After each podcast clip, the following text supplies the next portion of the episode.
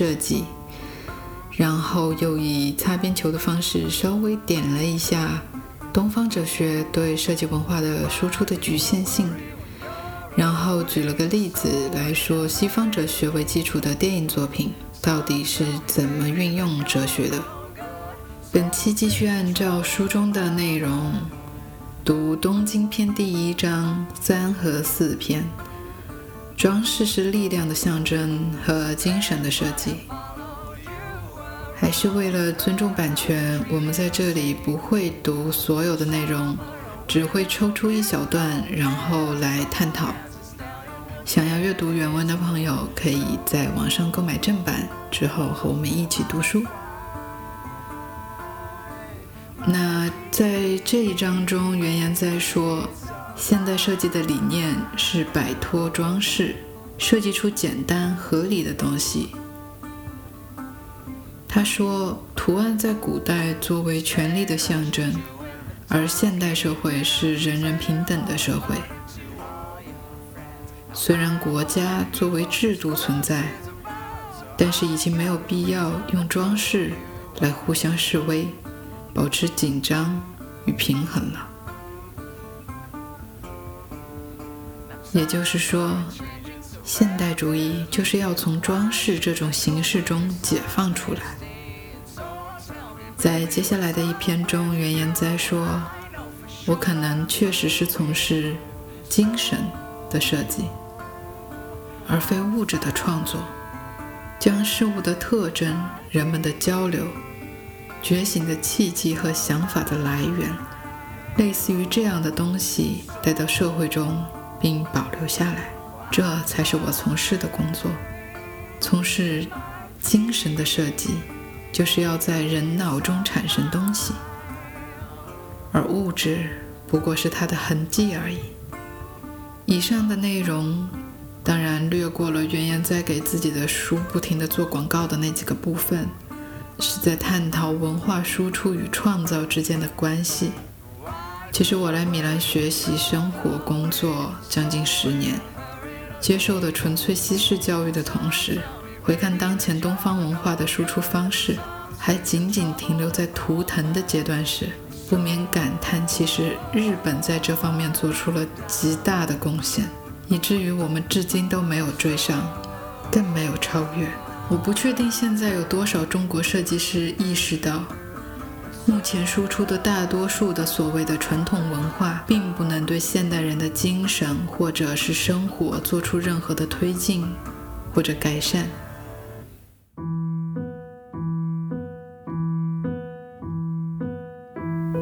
如袁言哉所说，在古代信息传递并不发达的社会，装饰图案。的确是有着在部落与部落之间记录并传递文化的作用。那我们再看看现代社会，其信息传递的速度，在几十年之内，已经从精神层面彻底改变了世界的构成。所以在考虑文化输出的时候，用图案继续强调部落与部落间的差异，是在以退化的方式。面对急速进化的世界，那想要了解文化的输出，就先要搞清楚文和画的概念。这让我联想到了阿成在岭南大学的演讲。在引用这段演讲之前，我本来想介绍一下阿成，但是在组织语言的时候，我发现自己根本就描述不出来他这个人的妙处。所以打算借用一些外力，希望听到这里的观众都能受到启发。知乎有一篇问题是：如何评价冯唐、王朔、钟阿成？我的第一反应是：这是冯唐自己问的问题吗？还是说名字的排序是按照一的平方、二的平方、三的平方的？用王朔的原话评价阿成，我的天，这可不是一般人。史铁生拿我和他并列，真是高抬我了。我以为北京这个地方每几十年就要有一个人成精，那这几十年养成精的就是阿成。这个人啊，我是极其仰慕其人。若是下令全国每人都必须追星，我就追阿成。在莫言谈到阿成时，说阿成是个想得明白也活得明白的人，好话与坏话他都不会起什么反应，尤其是我这种糊涂人的赞美。这些评论已经将他塑造得神乎其神，我觉得大家别信，也别都不信，其实可以先看一看他写的那些故事。毕竟他就是个说故事的人。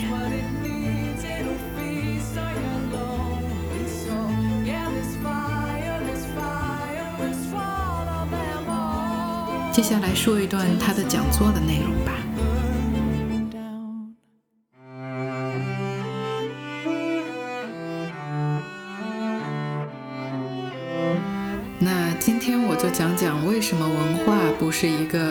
个装饰性的东西。它不是味精，它自己有很实在的东西。前两天有朋友警告我，一个东西不是什么很容易讲，是什么非常难讲。但我觉得文化恰恰是特别容易说是什么的一个东西。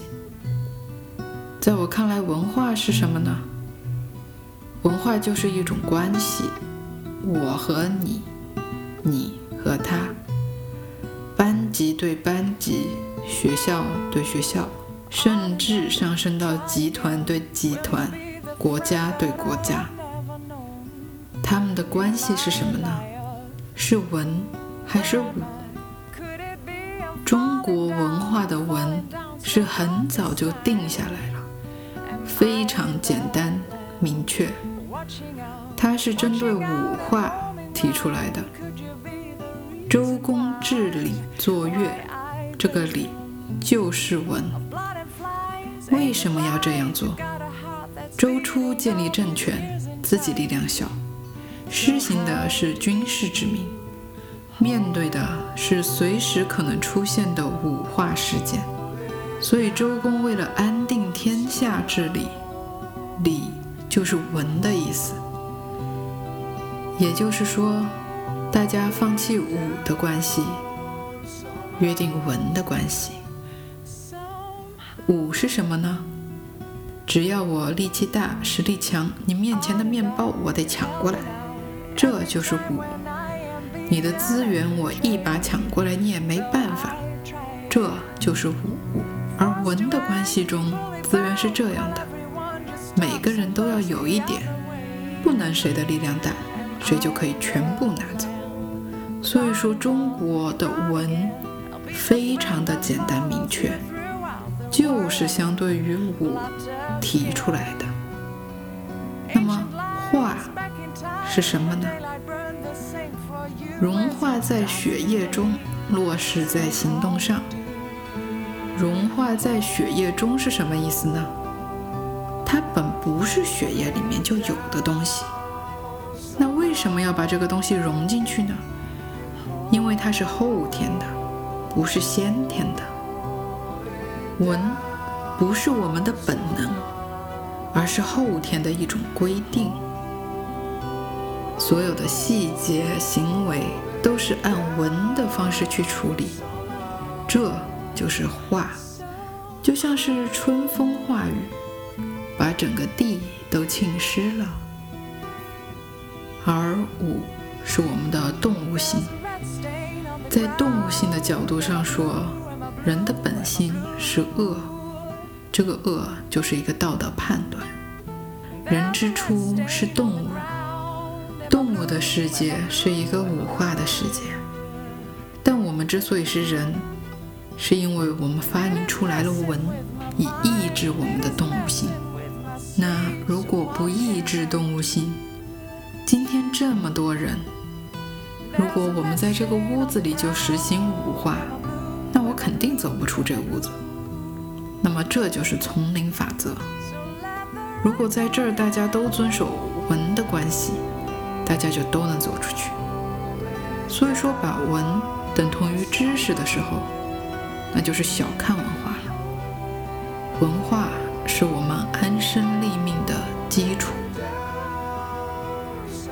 以上就是讲座的节选，原本的题目叫做“文化不是味精”。想要看视频的听众，可以在 B 站找到资源。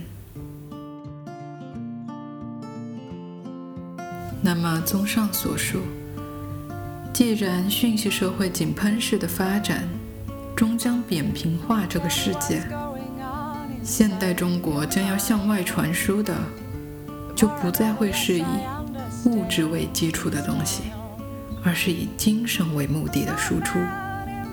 在之前的采访中，有人问过我，现在很多人都在谈论国潮设计，你觉得什么样的设计算是国潮设计呢？我的回答是，设计师首先要有思想，思想是在无数次自我突破后看待世界的一种方式。国潮设计头两个字已经给出了限制，国与潮。既然愿意在限制中作答，那想作答作答便是。但是呢，我始终欣赏一种更百无禁忌的态度。我相信，只要从人产生的，就都会与这个人的一切产生关联。其经历并沉淀过后的，终将实现他想实现的。如果这个人正好是中国人，那这就是中国设计，国潮设计。如果这个人是外国人，那这就是外国设计。目前这个时代给人的体验的方式，并不只局限于一两种。其实外面的路子很多又很广，但是踏不出来是常有的事。无论任何行业，其实都有同样的困境。而设计师的工作性质，就是一步一步去淌各种的水。我发现喜欢淌这趟水的人越来越多了，所以总有一群会走得远，这只是时间的问题。